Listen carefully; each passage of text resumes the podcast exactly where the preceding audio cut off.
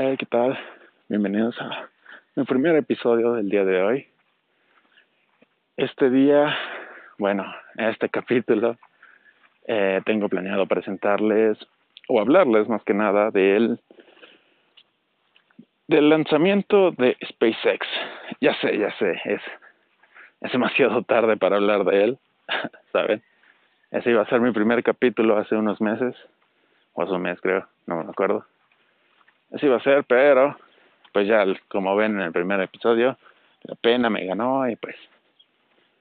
Pero aún así les voy a hablar, no tanto como si fuera una noticia, sino como una plática amena sobre el futuro. Porque deben de estar de acuerdo conmigo. El que SpaceX ya haya mandado a personas a la estación internacional, pues es un gran avance. Todos creían que Elon Musk no, no lo iba a lograr. Creían que en algún momento se iba a ir a la quiebra, pero pues miren, Elon Musk es, es un hombre muy, muy, muy dedicado. Para mí está loco y la verdad me encantaría ser como él. Pero pues hablemos de eso, ¿no? Primero que nada, el lanzamiento se canceló por el mal clima, ¿no? Y es gracioso porque hubo muchos, muchos memes en donde decían que Rusia mandaba a sus astronautas aunque hubiera una tormenta y, ponían la foto y como caían rayos y todo y era de no hombre y SpaceX deteniendo el lanzamiento por una llovizna o sea es, es gracioso pero hay que pensar esto SpaceX es una compañía independiente y era su primer lanzamiento con astronautas, así que pues tenía que estar con la mayor probabilidad de éxito y pues una llovizna, quieran o no, reduce bastante ese porcentaje. Y pues Elon Musk lo que quería es que la noticia del día fuera su éxito y no un fracaso, porque si hubiera sido un fracaso, hubiera perdido mucho, mucho dinero tanto por la explosión como por su, ¿cómo se dice? Su, la confianza, tanto NASA como otros lados, porque era algo eh, fundamental para sus siguientes misiones.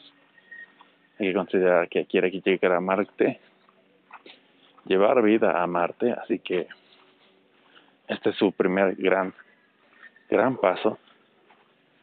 Y, y bueno, lo retrasó unos días más. Y yo, yo vi la transmisión y fue muy gracioso darse cuenta que literalmente ya estamos en el futuro. Cuando iban saliendo los astronautas y los Teslas Model X los estaban esperando, era como ver el futuro, pero, ¿sabes?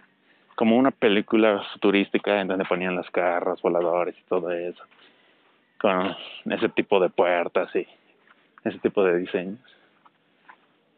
Y verlo en una transmisión en vivo es como, ¿what? Y, y para cómo, o bueno, para volverlo más futurístico, sus trajes.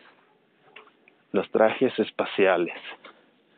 Cuando los vi, yo, yo no lo creía, creía que solo era como un prototipo. Hace tiempo que ya había visto ese sus diseños, pero yo creía que era prototipo y pues que iba a durar más tiempo en hacerse, que iba a estar como un tanto difícil porque pues sí, hay que considerar que se necesitan muchas cosas para que los trajes sean funcionales en el espacio.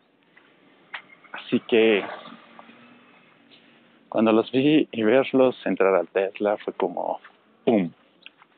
Ya estás en el futuro. El futuro ya empezó, ¿sabes? Y fue algo sorprendente. Bastante interesante y agradable saber eso.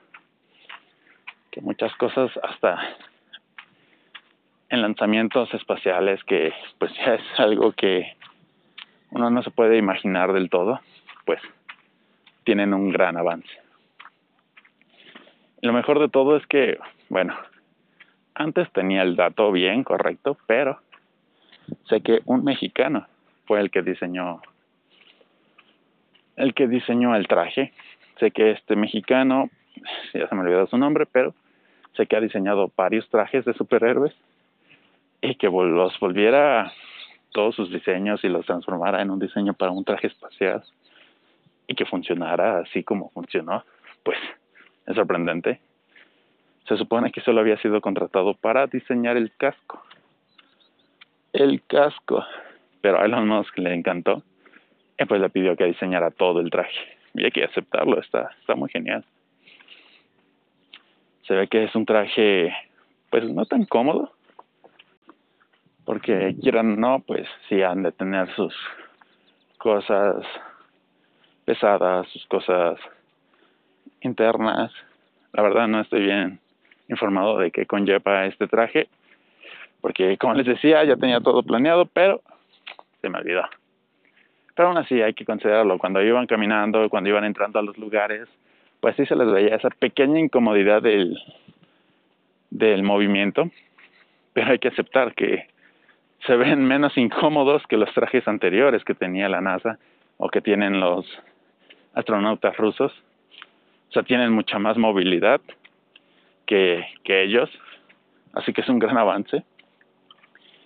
Y la verdad, Elon Musk se me sorprendió mucho hasta hasta en eso en el lanzamiento hubo producción porque ver que el staff o bueno sí, el staff de, de lanzamiento usara trajes negros, así súper mamalones, en donde los astronautas eran los de los trajes blancos.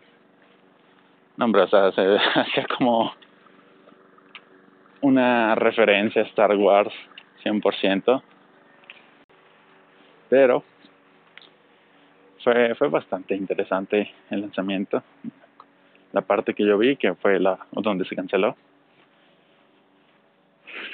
Pero ahora hay que hablar de la cápsula en donde iban estos astronautas.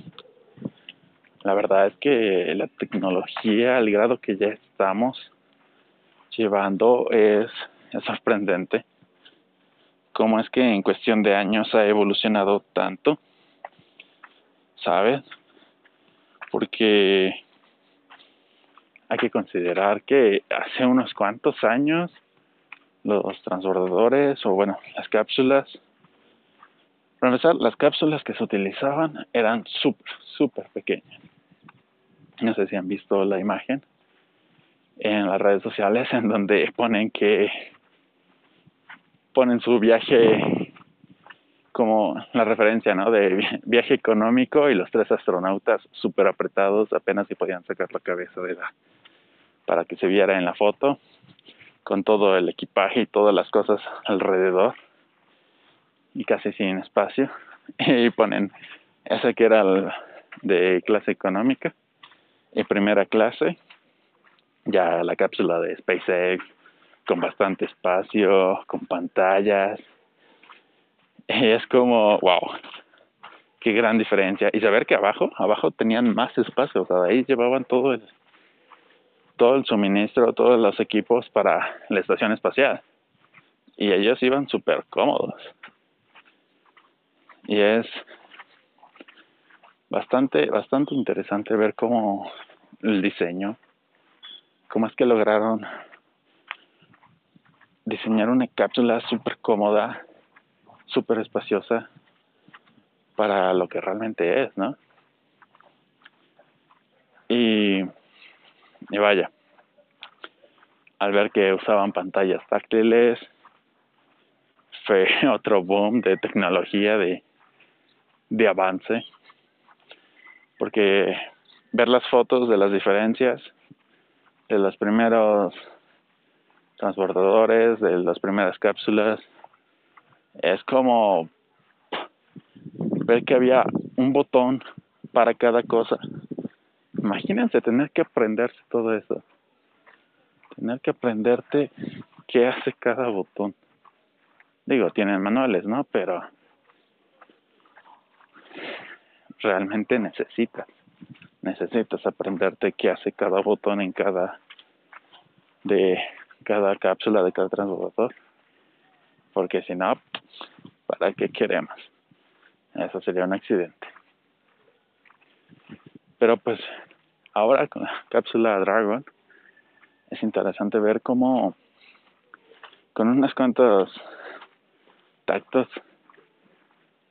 unos cuantos toques a la pantalla, ya se ejecutan las cosas. El saber que ya todo estaba automatizado, porque, hay un dato, usaban el mismo sistema que usa Tesla.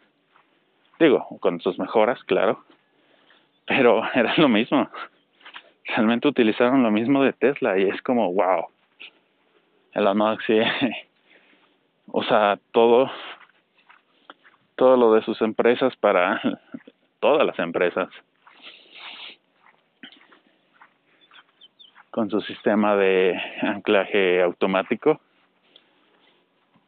se supone que bien solo hubieran apretado un botoncito bueno tocado la pantalla para un botoncito y listo solito solito lo iba a hacer pero pues obviamente eh, los astronautas lo tenían que hacer porque tenían que confirmar que el lado manual también funcionara.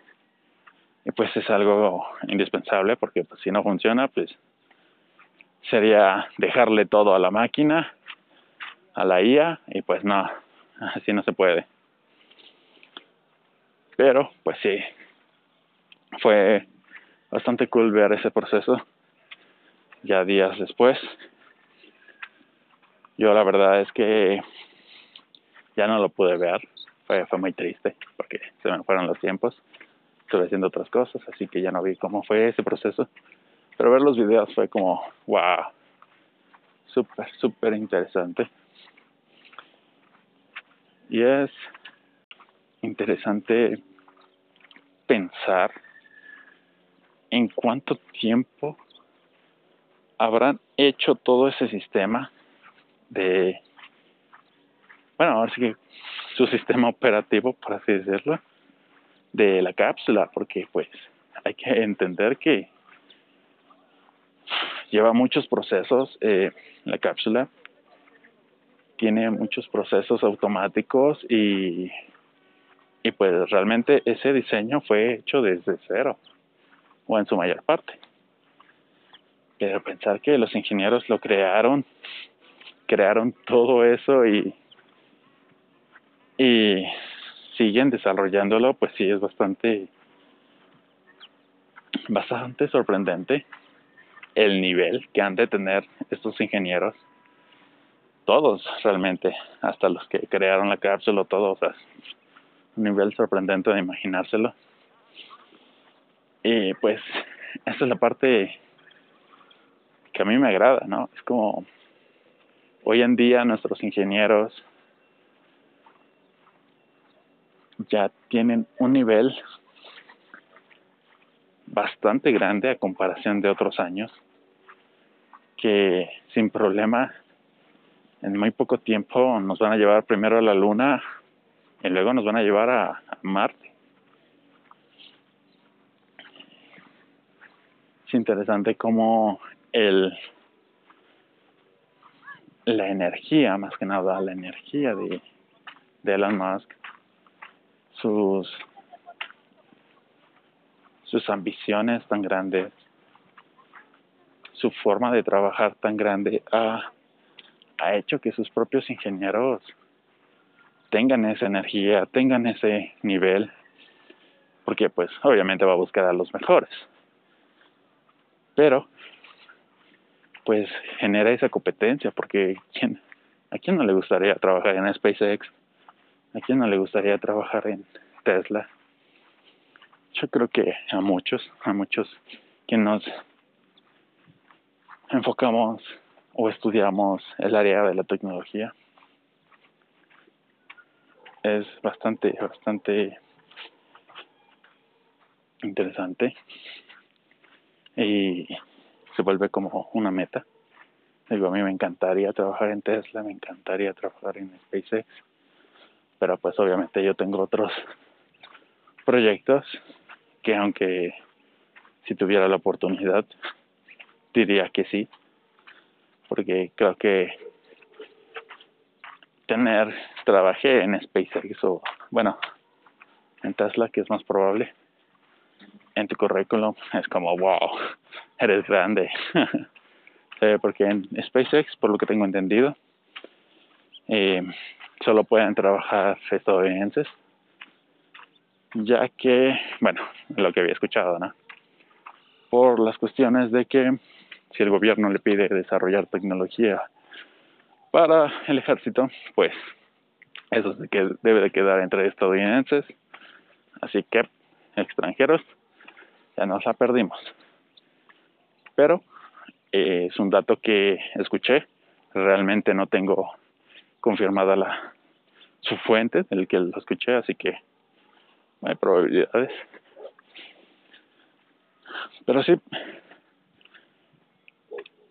ver cómo la humanidad, aunque día hoy nos esté yendo muy, muy, muy mal por un simple virus, es agradable saber que aún así seguimos trabajando para tener un futuro, para poder sobrevivir en años futuros, porque piensen esto, si un pequeño virus como vaya la denuncia, el coronavirus nos ha afectado tanto en nuestro estilo de vida. Imagínense cuando sea un virus que en verdad tenga una mortalidad alta. Imagínense ese nivel. Cómo el mundo se iría al carajo, literalmente. Así que es lo que había pensado. O bueno, apenas lo había analizado porque muchas personas se quejan vamos con otra parte del tema.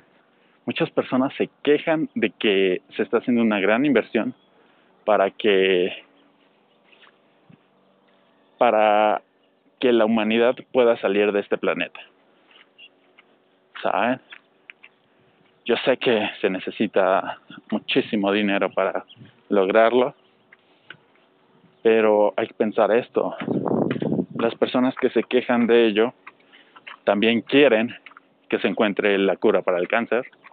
También quieren que ya no haya, por ejemplo, choques automovilísticos. Digo, apoyan bastante, por ejemplo, los carros automáticos en su mayoría. Excepto, excepto los taxistas aquí en México. Ellos odian. Si odian a Uber, van a odiar más a un carro que no que nadie lo maneja, así que, pero sí, o sea, las personas que no quieren que se haga una inversión para que la humanidad pueda ir al planeta, quieren que se encuentren curas, que se mejore el estilo de vida, que todos tengan acceso a medicina, que se acabe con la hambruna, que, o sea, quieren las cosas para que la humanidad tenga una longevidad, bueno, más vida, más años de vida. Y es como ponerse a preguntar, digo, suena muy mal, yo lo sé, es, es como, ¿acaso no quieres que las personas vivan? Yo sé que suena así, pero, pero, pero, hay que ponerse a pensar en esto. ¿En dónde vas a poner a tanta gente anciana? ¿En dónde vas a poner a tantas personas digo, la selección natural está por algo. Y aunque la humanidad ya ha rebasado, ha rebasado ese control, ese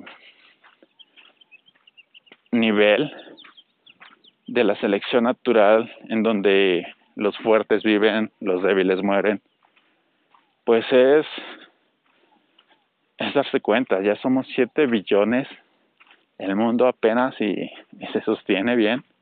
En unos cuantos años vamos a ser nueve.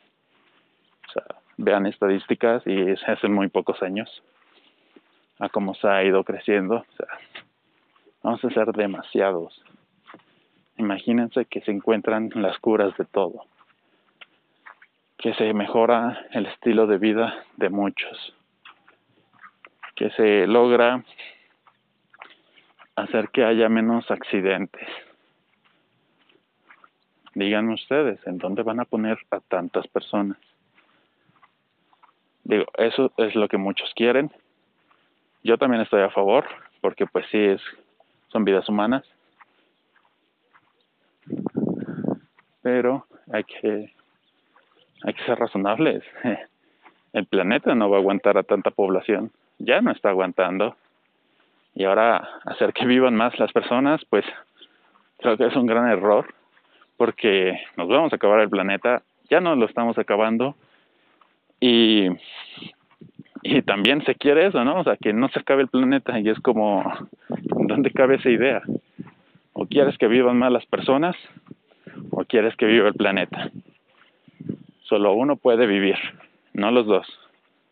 A menos, a menos que nos vayamos a otro planeta. ¿Saben? Espero me hayan entendido, creo que me enredé un poquito, pero creo que la idea sí queda. Porque pues sí, es, es entendible, ¿no? Es como el ser humano consume, consume, consume todos los recursos del planeta, lo quema, le hace lo que quiere y aún así quiere seguir viviendo. Y pues eso, ok, vas a vivir, ya estás desarrollando tecnología, ya estás desarrollando medicina, adelante, vas a vivir, pero tu planeta ya no va a vivir, se va a consumir demasiado digo, ahorita mismo, por el virus, es impresionante, impresionante ver el nivel que nosotros le afectamos al planeta. ¿Saben? Ver que en cuestión de semanas los cielos de, los, de las ciudades se despejaron, bajó increíblemente el nivel de contaminación de todas las ciudades. Ver que aguas, por ejemplo, de Venecia, se volvieron cristalinas, lo cual hace años, años, años que no se veía eso. Es impresionante, ¿no? Es como realmente quién es el virus, nosotros o el coronavirus. es interesante pensarlo. Y pues si queremos seguir viviendo y que el planeta no nos mate, pues, porque eso va a pasar, ¿no? el planeta nos va a matar porque somos un virus para él, pero para nosotros es nuestro hogar. Así que yo creo que lo que está haciendo Elon Musk, buscando otra salida, buscando una oportunidad de que el ser humano siga viviendo, pues sí, es lo correcto. Es súper impresionante. Y pues es algo que realmente se debería de apoyar. Se debería de buscar más que nada. Y pues, pues creo que les dejaré con eso. Con ese pensamiento, que es lo correcto. Que nosotros sigamos viviendo. Quemando todo el planeta que nos muéramos todos porque el planeta nos lo va a provocar o poder tener la oportunidad de sobrevivir e irnos a otro planeta que como tal ahora mismo no tiene vida, así que no mataríamos a nadie. Creo que es una gran es un gran pensamiento, así que espero les haya gustado este primer episodio. Yo espero que se escuche bien. Realmente sé que mi respiración, los pasos, las personas, el que me haya quedado callado, pues no son grandes cosas de calidad, así que espero me los perdonen. Es el primer episodio, ya iré mejorando y espero me puedas acompañar en los demás episodios. Muchas gracias por escucharme, espero sea de tu interés y bueno, hasta la próxima.